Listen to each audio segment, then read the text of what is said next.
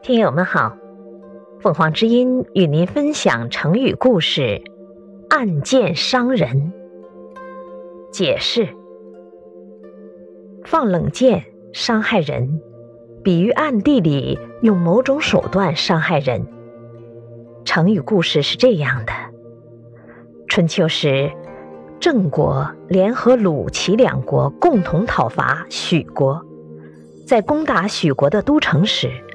老将颍考叔手执大旗登上城头，青年副将公孙子眼看颍考叔就要立大功，心怀嫉妒，对他暗放一箭，正中背心。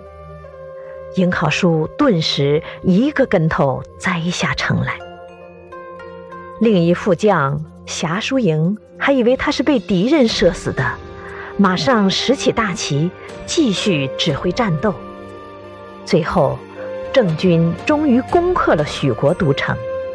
人们称公孙子向颍考叔放暗箭是暗箭伤人。暗箭伤人，比喻用阴险的手段暗中攻击或陷害别人。